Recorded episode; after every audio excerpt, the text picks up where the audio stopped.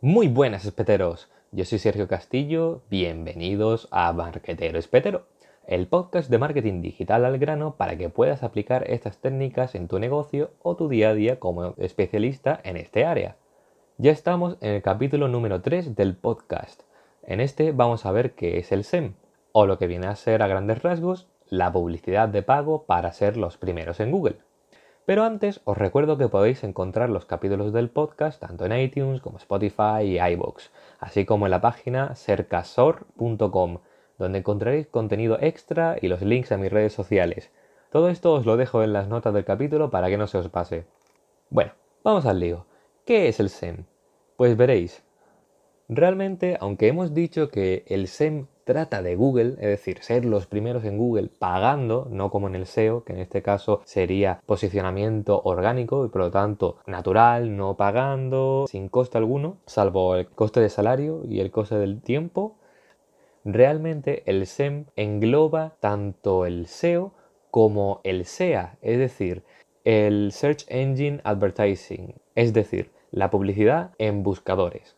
Pero realmente hoy en día el 90% de, las personas se refiere al SEM como a Google Ads.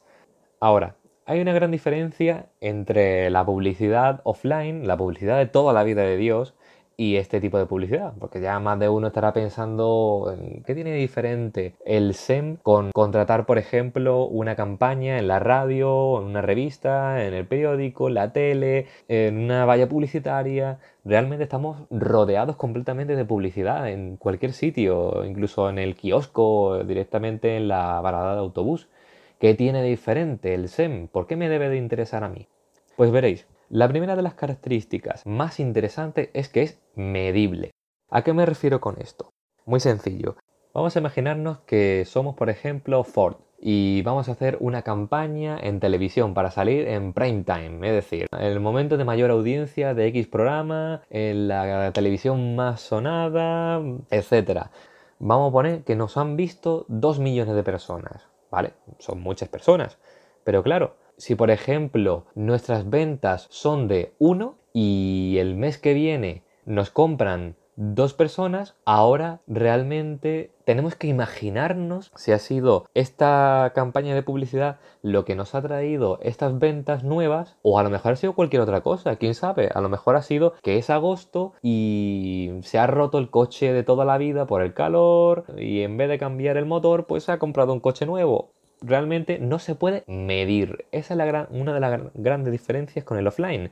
En el offline tú tienes estadísticas de todo, es inimaginable hasta qué punto puedes llegar a medirlo todo. Y puedes saber perfectamente que este anuncio ha salido a este tipo de persona, este tipo de persona ha llegado a tu página web, se ha tirado 5 minutos o directamente se han ido los primeros. Y tú puedes coger e incluso decir, pues mira, este tipo de personas de, vamos a poner, de 18 o 25 años, pues no me interesa ni lo más mínimo porque realmente quien se va a comprar el coche son personas de 30 a 40, me lo invento. Pero ya puedes medirlo. No solamente eso, sino que puedes llegar a hacer una segmentación por palabras clave y otros parámetros como la edad, como el sexo, etc. ¿Qué nos permite esto? Pues dos cosas muy importantes nos permite llegar a las personas que nos interesan. Vamos a verlo con un ejemplo, que así es más sencillo. Si nosotros somos Ferrari, tenemos un tipo de público muy concreto, que generalmente, eh, hablando a grandes rasgos, y ellos obviamente lo sabrán mejor, suelen ser hombres de mediana edad y con unos, unos ingresos bastante altos. Suelen llevar un Rolex en lugar de un Patek Philippe. Son muy diferentes, son más personas extravagantes, por así decirlo, sin, sin querer ofender a nadie, pero es el estereotipo. Vamos a quedarnos con eso. Pues si Ferrari hace un anuncio en la radio, por ejemplo, y me llega y yo lo escucho y lo han escuchado 10 millones de personas, a lo mejor no le compra nadie, porque ahí no está el cliente de Ferrari. A lo mejor el cliente de Ferrari no escucha la radio, escucha podcasts o se pone a leer el periódico y no solamente periódicos en general, sino este periódico, le gustan este tipo de cosas, tiene este tipo de comportamientos, pues hasta ese punto podemos llegar a medirlo, podemos llegar a referirnos a gente que tiene de 30 a 40 años y que han comprado en los últimos no sé cuántos días o que tiene patrones de consumo bastante eh, seguidos en el tiempo. Entonces, realmente hay una gran pérdida por parte de Ferrari en llegar a personas como yo, que yo tengo un Seat Ibiza, lo único que tiene que comparte con un Ferrari es el color. Entonces ellos están perdiendo dinero conmigo. Mientras que si hacen SEM pueden llegar a personas que no solamente es del perfil que a ellos les interesa, sino que han cogido y han buscado en Google, por ejemplo, em, comprar Ferrari o concesionario Ferrari. Y en cuanto sale esa búsqueda en concreto, sale el anuncio. Y no directamente, que es lo que suele ocurrir con un anuncio en la tele. Por ejemplo, tú estás viendo la tele, estás viendo, por ejemplo, un programa de baile y aparece un anuncio de coches, lo cual a mí no me interesa ni lo más mínimo. En este caso estamos hablando de un público más cualificado, es decir, eh, ya no es tan genérico, no puede tener una clara intención de búsqueda o simplemente ya tiene interés. Bueno, eh, otra característica importante es que permite una gran optimización. Esto no me voy a parar porque lo vamos a ver más tarde. Ahora que hemos visto alguna diferencia con el offline, vamos a aclarar un poco. ¿Qué es Google Ads? Google Ads es un tipo de publicidad que se le llama PPC, es decir, pago por clic. ¿Qué significa esto? Con este tipo de publicidad lo que va a ocurrir es que va a aparecer a una serie de personas, pero si no clican no hay ningún cobro. Es decir, por ponerlo de una manera completamente extrema, este anuncio se puede mostrar a un millón de personas que mientras no clique una de ellas no se te va a cobrar a ti. Lo cual, sinceramente, es genial en comparación con el periódico, en el cual pueden no comprarte ni una sola persona, ni haberte leído ni una sola persona, que aún así te van a cobrar igualmente. De acuerdo. Este tipo de publicidad que tiene de diferencia con los demás tipos de PPC, porque PPC realmente lo podemos encontrar en otro tipo de, ubicaciones. No todo es Google precisamente. Tú puedes hacer PPC en un foro de mascotas. Por ejemplo, puedes poner ese foro, puede poner ciertas áreas en las cuales las empresas pueden anunciarse mediante un banner y si alguien clica, pues eso es PPC. También te puedes encontrar lo mismo en redes sociales. De hecho, podéis hacer una prueba, meteros un rato en Facebook o en Instagram y poneros a hacer scroll. Es decir, ir viendo contenido, lo que se le llama el feed, y vais a tener que hacer muy pocos desplazamientos para encontraros un anuncio, el cual saldrá un botón que dice comprar o ver más, lo que sea. En ese caso, si clicas, PPC. Ahí es cuando se está cobrando al anunciante. Hecha toda esta aclaración, Podemos decir entonces que el SEM es aquel PPC que se hace en los buscadores cuando se produce una búsqueda de algo relacionado con nuestro producto. Además, es muy interesante el SEM porque produce unos buenos resultados ya que si estás buscando algo, a priori se puede decir que estás interesado en comprar. ¿Vale? Ya es muy diferente de lo que viene a ser alguien leyendo una revista y encontrarse un anuncio de algo que puede interesarle o no. Entonces, como hemos dicho, la gran ventaja del SEM es poder atraer gente interesante por el interés que tienen en nosotros. Es decir, son tráfico cualificado. Aún así, es necesario tener una buena estrategia y decidir nuestro posicionamiento según las necesidades de nuestro negocio. Ok, ahora vamos a pasar a los tipos de anuncios. Los tipos de anuncios que podemos encontrar en el SEM son de tres tipos. Los primeros son los clásicos, los clásicos de texto, es decir, que yo hago una búsqueda en Google, por ejemplo, de zapatos, y en la parte de arriba nos vamos a encontrar una serie de resultados que vienen con una pequeña etiqueta que dice anuncio o destacado, lo que sea. Hay varias nomenclaturas, eh, eso es lo de menos. La cosa es que va a ir etiquetada para que tú sepas que es un anuncio y en este caso, en la parte de arriba, el máximo que puedes encontrarte son, van a ser de 4. De hecho, como dato interesante, cada vez más lo que os vais a encontrar es que cuando hacéis una búsqueda en la cual hay anuncios, veréis que cada vez cuesta más llegar a los anuncios orgánicos. Es decir, si hacéis una búsqueda en el móvil, lo que os vais a encontrar es que los anuncios os ocupa toda la pantalla y a lo mejor incluso tenéis que hacer un poco de scroll todavía más para poder llegar a los resultados que son orgánicos. Y eso obviamente es una estrategia por parte de Google, porque realmente a la gente le da pereza muchas veces bajar hasta donde están esos resultados y ellos son los beneficiados. En cualquier caso, no nos vamos a extender en este tipo de nimiedades. Hemos dicho que los podemos encontrar en la parte de arriba, pero también en la parte de abajo. El segundo tipo de anuncios son los anuncios locales. Es decir, Si hacéis una búsqueda que tenga que ver con un producto o servicio el cual está ligado a una ubicación, como podría ser, por ejemplo, una copistería, una peluquería, una asesoría, etc., pues en este caso os va a salir lo que hablamos en el segundo capítulo, que es una característica SERP. Es decir, os va a aparecer en el buscador un cuadro interactivo con diferentes negocios y además el mapa. En el mapa se van a ver los negocios, donde están localizados y también podéis encontrar anuncios. De manera que en este caso se está anunciando este tipo de negocios locales, los cuales van a aparecer en verde en el mapa. El ejemplo está bastante claro. Si ponéis alquiler coches, automáticamente, si lo estáis haciendo desde Madrid, por ejemplo, pues va a saliros pues diferentes tipos de, negocios de alquiler de coches, tipo Avis, etcétera, y directamente os van a aparecer en el map con un puntito en verde y la etiqueta de anuncio. Os dejaré imagen de esto. Luego, el último tipo de anuncio se le conoce como PLA y son los anuncios de shopping.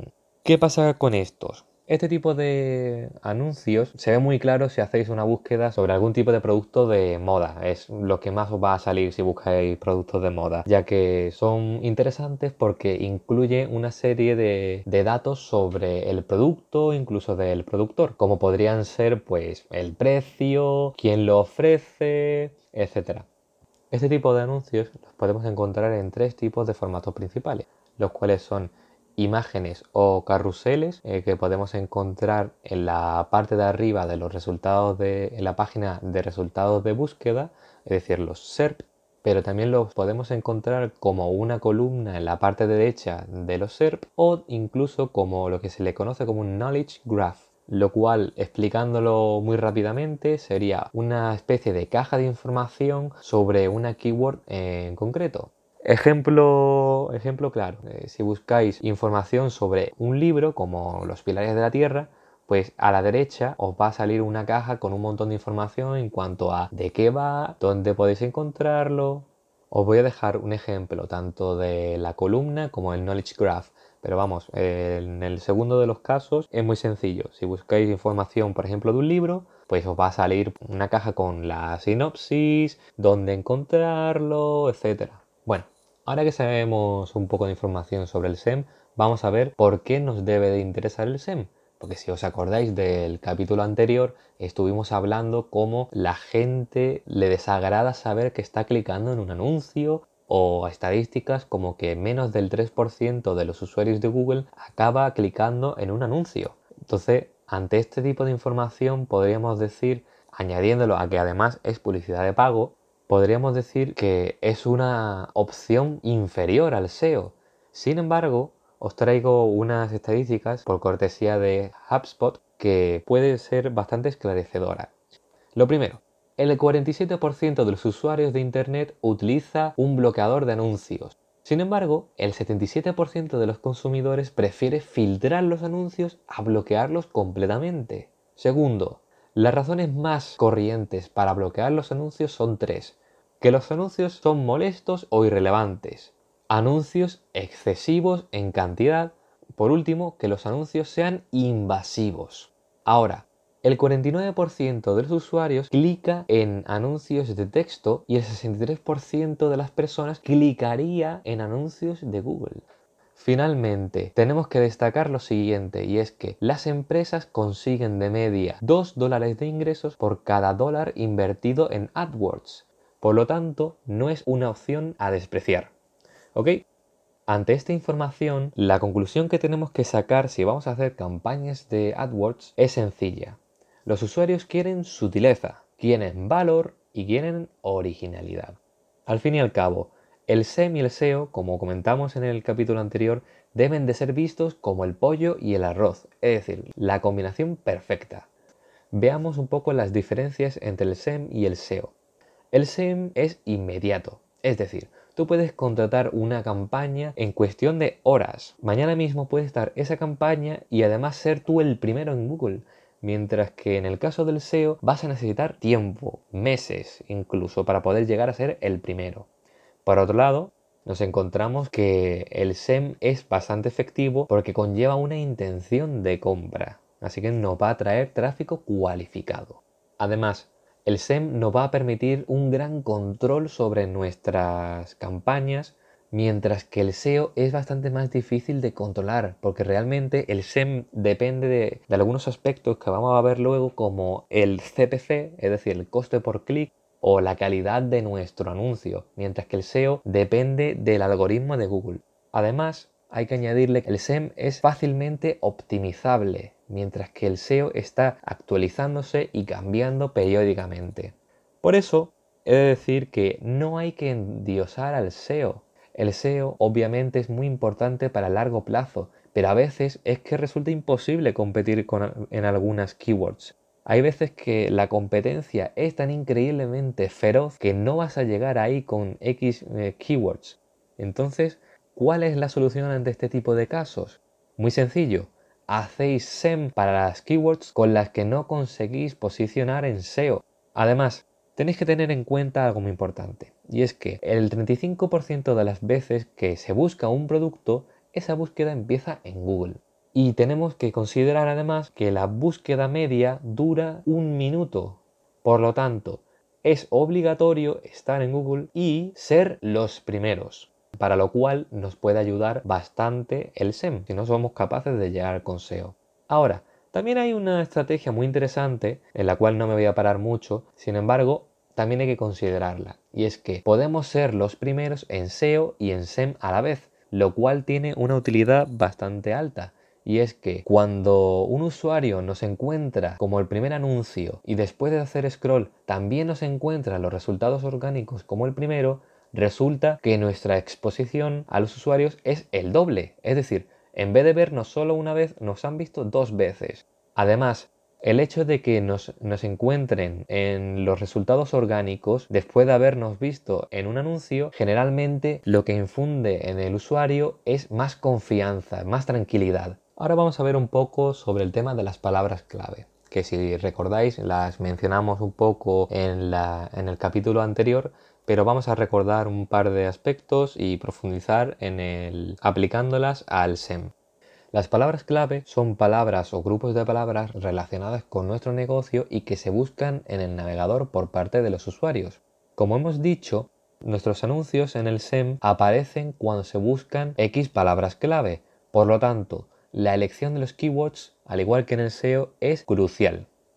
Lo primero que deberíamos de hacer, pero para eso requiere que ya tengamos alguna campaña en funcionamiento, es estimar el valor que tiene para nuestro negocio cada clic que nos genera una palabra clave en concreto. Es decir, si tenemos una palabra clave cuyo clic nos genera 60 euros y nos cuesta un euro, esto es muy obvio, esto es una buena palabra clave. Pero ¿cómo elegimos una buena palabra clave? Para ello tenemos una serie de factores a tener en cuenta. El primero es la relevancia, es decir, ¿esta palabra clave describe exactamente nuestro producto? Por ejemplo, si somos una consultoría presencial, consultoría online es una keyword que hay que evitar a toda costa. No nos define realmente, aunque tenga la palabra consultoría, no es relevante. Por otro lado, si por ejemplo yo soy un youtuber y estoy buscando a un editor para nuestros vídeos, pues a lo mejor busco en el navegador editor de vídeo y nos pueden salir tres anuncios. El título del primero podría ser editor de vídeos para youtubers. Pues este sería el anuncio más relevante porque contiene las palabras clave que yo he buscado. Sin embargo, el segundo anuncio resulta que es servicios de edición online. Pues obviamente resulta menos relevante. Pero es que el tercero directamente es Adobe Premiere lo cual es un software de edición de vídeos. Por lo tanto, tiene que ver con lo que hemos buscado, pero no es relevante. ¿De acuerdo? El segundo factor a tener en cuenta es el tráfico. Vale, tenemos una palabra clave que describe nuestro negocio, pero ¿esta palabra la están buscando?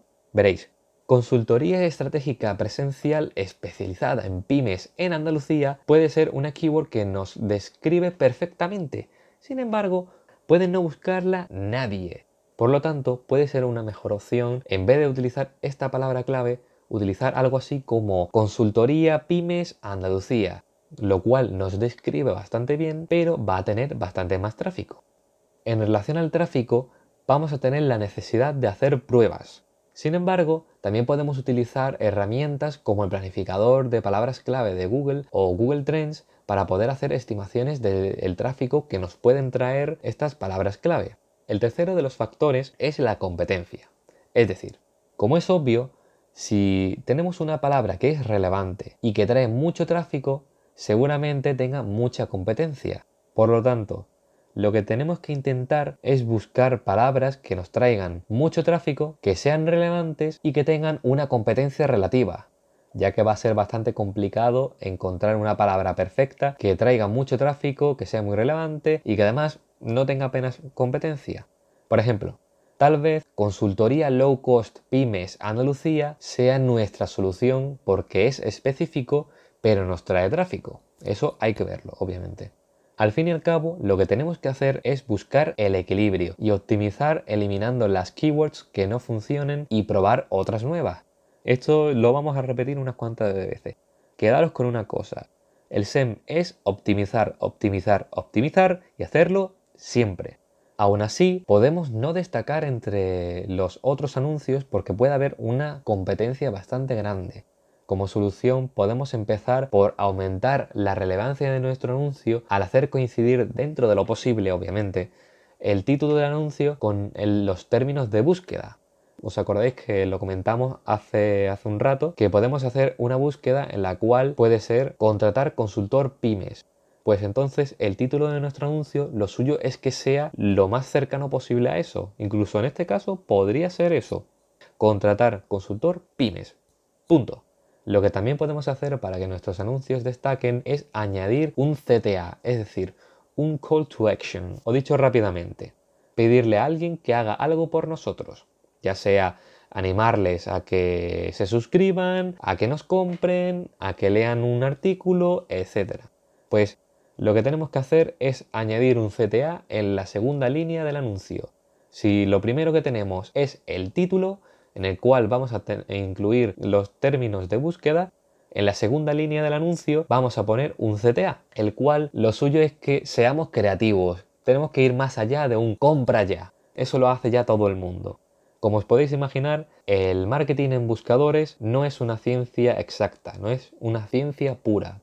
Por lo tanto, tiene parte de arte, así que creatividad al poder.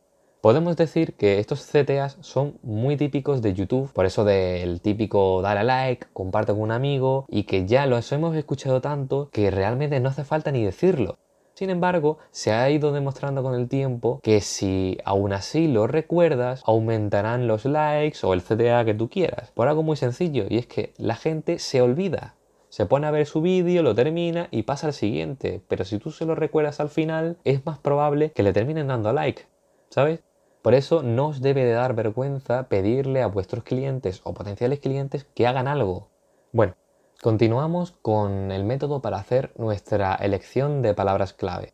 Como dijimos en el capítulo anterior, varios consejos en los cuales no me voy a parar son que pensemos como los usuarios, que no utilicemos tecnicismos y a poder ser que esta lista nos ayuden a hacerla otras personas que no seamos nosotros. Como ejemplo de una mala elección de palabras clave, podemos encontrar una palabra bastante amplia como es camisetas. Obviamente nos van a traer muchas visitas, pero es que vamos a tener un CPC altísimo por una competencia en las pujas bestiales. Tenéis que ver las pujas como, como puede ser una subasta normal y corriente o en eBay. Si se está subastando algo que nadie quiere, el precio no va a subir mucho. Sin embargo, si es un cuadro que acaban de encontrar de Da Vinci, eso se puede ir a millones, pues el caso de las palabras clave es igual. Por eso, lo suyo es que utilicemos palabras clave más concretas pero con tráfico, ya que este tipo de palabras más específicas generalmente denotan más interés por el producto, mientras que si es una búsqueda más general puede realmente ser una intención informativa. El ejemplo sería muy claro. Comprar camisetas frikis online nos va a traer menos visitas, pero probablemente va a tener una tasa de conversión bastante más alta. Dicha tasa de conversión no es ni más ni menos que las compras que nos ha generado X palabra clave dividido entre las visitas que hemos recibido. Ahora vamos a ver detenidamente el proceso del SEM. Dicho proceso empieza cuando un usuario realiza una búsqueda utilizando una serie de palabras clave. Acto seguido, los anunciantes luchan para aparecer en esa búsqueda mediante un sistema de subastas en lo cual los factores determinantes son la puja en sí, lo cual depende del coste por clic y de la calidad, que depende tanto del anuncio como de la página de destino o landing page. El ganador de la subasta se quedará con el primer puesto, mientras que el segundo ganador estará en la segunda posición, etcétera, etcétera. La razón de este sistema de pujas es porque los buscadores tienen unos espacios para publicidad limitados. Por lo tanto, es necesaria una competición por ver quién es el más adecuado para tener esa ansiada primera posición y aparecer en la primera página de Google. Aún así, el anuncio puede no aparecer en el caso de que el CPC sea muy bajo, ya que no llegamos al mínimo de la subasta pero también puede ocurrir que no aparezca si nuestro anuncio no sea relevante o directamente hay muchas palabras clave en la cual no vamos a encontrar ningún anuncio porque se ha estimado que no tienen una intención de compra. Por lo tanto, hay que evitarlas. Por ejemplo, si hacéis una búsqueda del término ingeniería, no os va a salir ningún tipo de anuncio que tenga que ver con planes de formación en ingeniería, porque realmente lo que entiende Google es que este tipo de búsqueda lo que viene a satisfacer es el interés por saber en qué consiste la ingeniería. Por lo tanto, el primer resultado no va a ser un anuncio, sino la página web de Wikipedia, por ejemplo. Os doy un par de consejos en relación con las palabras clave. Si tenemos un presupuesto pequeño, lo suyo es que nos concentremos en utilizar solo keywords que tienen intención de compra. Por ejemplo, comprar bici barata. Sin embargo, si tenemos un presupuesto grande, sí que tenemos más manga ancha para poder aparecer en procesos que van antes de la compra o incluso palabras que tienen cierta relación con nuestros productos. Por ejemplo, lo más sencillo sería aparecer en búsquedas de comprar bici segunda mano. Sin embargo, también podríamos guiarnos por estereotipos, como por ejemplo senderismo, por decir cualquier cosa. O el clásico, las personas que hacen yoga pues les interesan los productos naturales. Ya veis por dónde voy. Ya es salirnos un poquito de lo más evidente. Ahora la pregunta mágica. ¿Y cuánto cuesta una palabra clave? Pues como diría un buen gallego, depende depende del sector en el que estemos hablando y además de la, keyword, ya que hay algunas que tienen bastante más valor para un negocio que en otros casos. Luego lo vamos a ver. Finalmente hay que decir que no todo depende de lo que estemos dispuestos a pagar. Google no nos va a dar preferencias por pagar más que otras personas si nuestro anuncio tiene una calidad inferior que el de nuestra competencia. Esto también lo vamos a ver luego, ya que en este apartado vamos a tratar el presupuesto y la optimización en las campañas de Google Ads. Como hemos dicho, el SEM es una continua optimización. Tenemos que optimizar nuestro presupuesto de manera permanente, de forma que el que vea nuestros anuncios debe ser tráfico de calidad. Si no, nos arriesgamos a quedarnos sin presupuesto para la gente que va a terminar haciendo lo que a nosotros nos interesa, ya sea comprarnos, contratarnos, etc. En cuanto al presupuesto, un punto bastante importante es que podemos controlar el CPC, es decir, lo que pagamos por cada clic. Sin embargo, todo hay que decirlo, si pagamos muy poco, corremos el riesgo de no aparecer. De hecho, si probáis a poner un CPC de un céntimo para una, palabra clave como zapatos, muy probablemente Google os va a decir que tenéis que poner una puja mayor si queréis salir.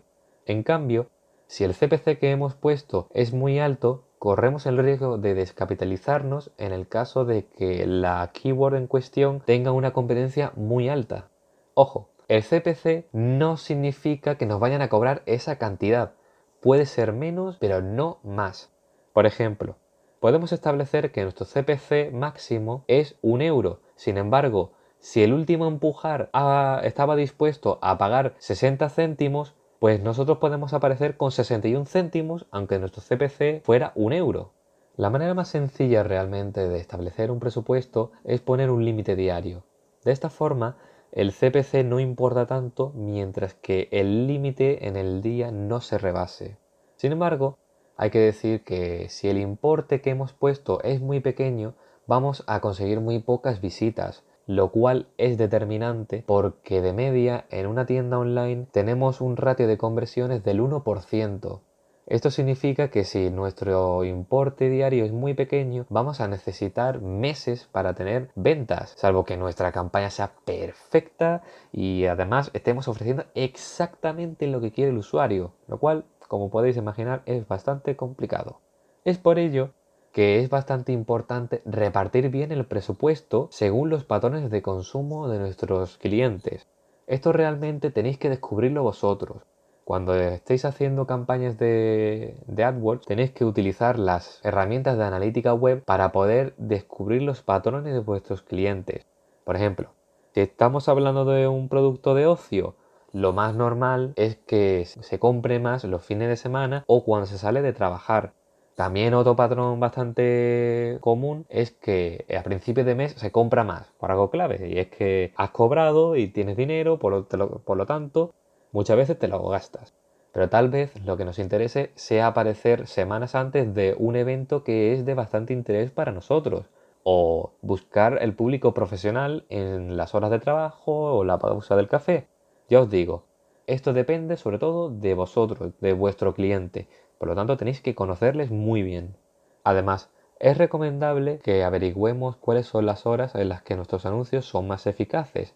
De esta forma podremos invertir más dinero en las horas más eficaces y menos en las menos eficientes. Para ello, obviamente, tenemos que analizar pues, las zonas horarias, las zonas geográficas, las palabras clave. Todo eso tenemos que tenerlo muy en cuenta para poder estudiar a nuestro cliente. Y así, como hemos dicho, siempre estar optimizando.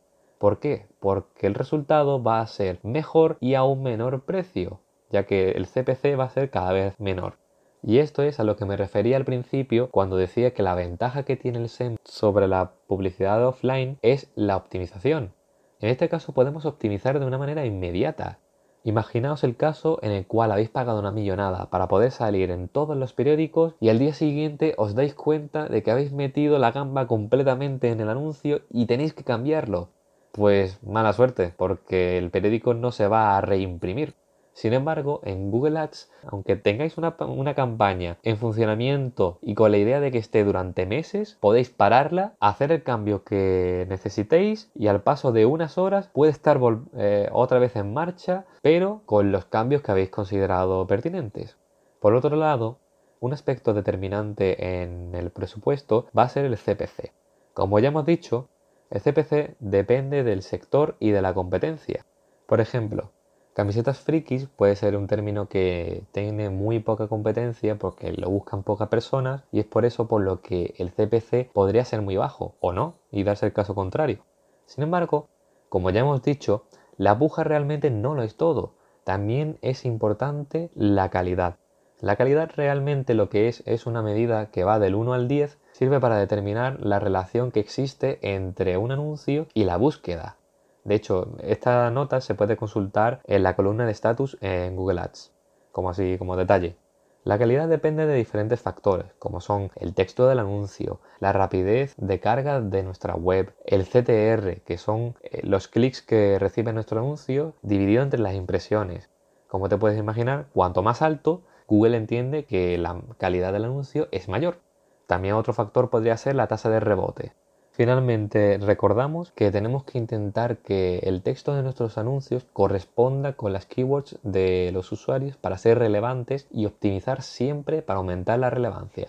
Ya os acordáis, lo que hemos hablado ya varias veces. Si el término de búsqueda es tienda bicicletas Valencia, vamos a intentar que el texto del anuncio sea más o menos igual, como bicicletas en Valencia. Bueno, vamos terminando. Es bastante importante que para poder optimizar nuestro presupuesto tengamos una buena estructura en nuestras campañas. Es decir, si por ejemplo, si tenemos varias especialidades como profesionales, lo mejor que podemos hacer es crear varias campañas para cada especialidad y un grupo de anuncio para cada servicio. Sin extenderme demasiado, Google Ads tiene una jerarquía, la cual empieza con la campaña. En la campaña se establece el objetivo, como por ejemplo conseguir tráfico, pero también el formato del anuncio, el público objetivo, etc. Lo segundo, por debajo encontramos los grupos de anuncios, donde vamos a elegir las palabras clave, como podría ser asesoría en Guipúzcoa. Y finalmente, tenemos los anuncios propiamente dichos, como podría ser tu asesoría 24 horas en Guipúzcoa. Pero también podría activarse otro anuncio que sea asesoría de empresas en Guipúzcoa. ¿Cuál es la razón de esto? Que estos anuncios están en el mismo grupo de anuncios y que se activa por la misma palabra clave, que es asesoría en Guipúzcoa. ¿Cuál es el resultado de una buena estructura de campañas?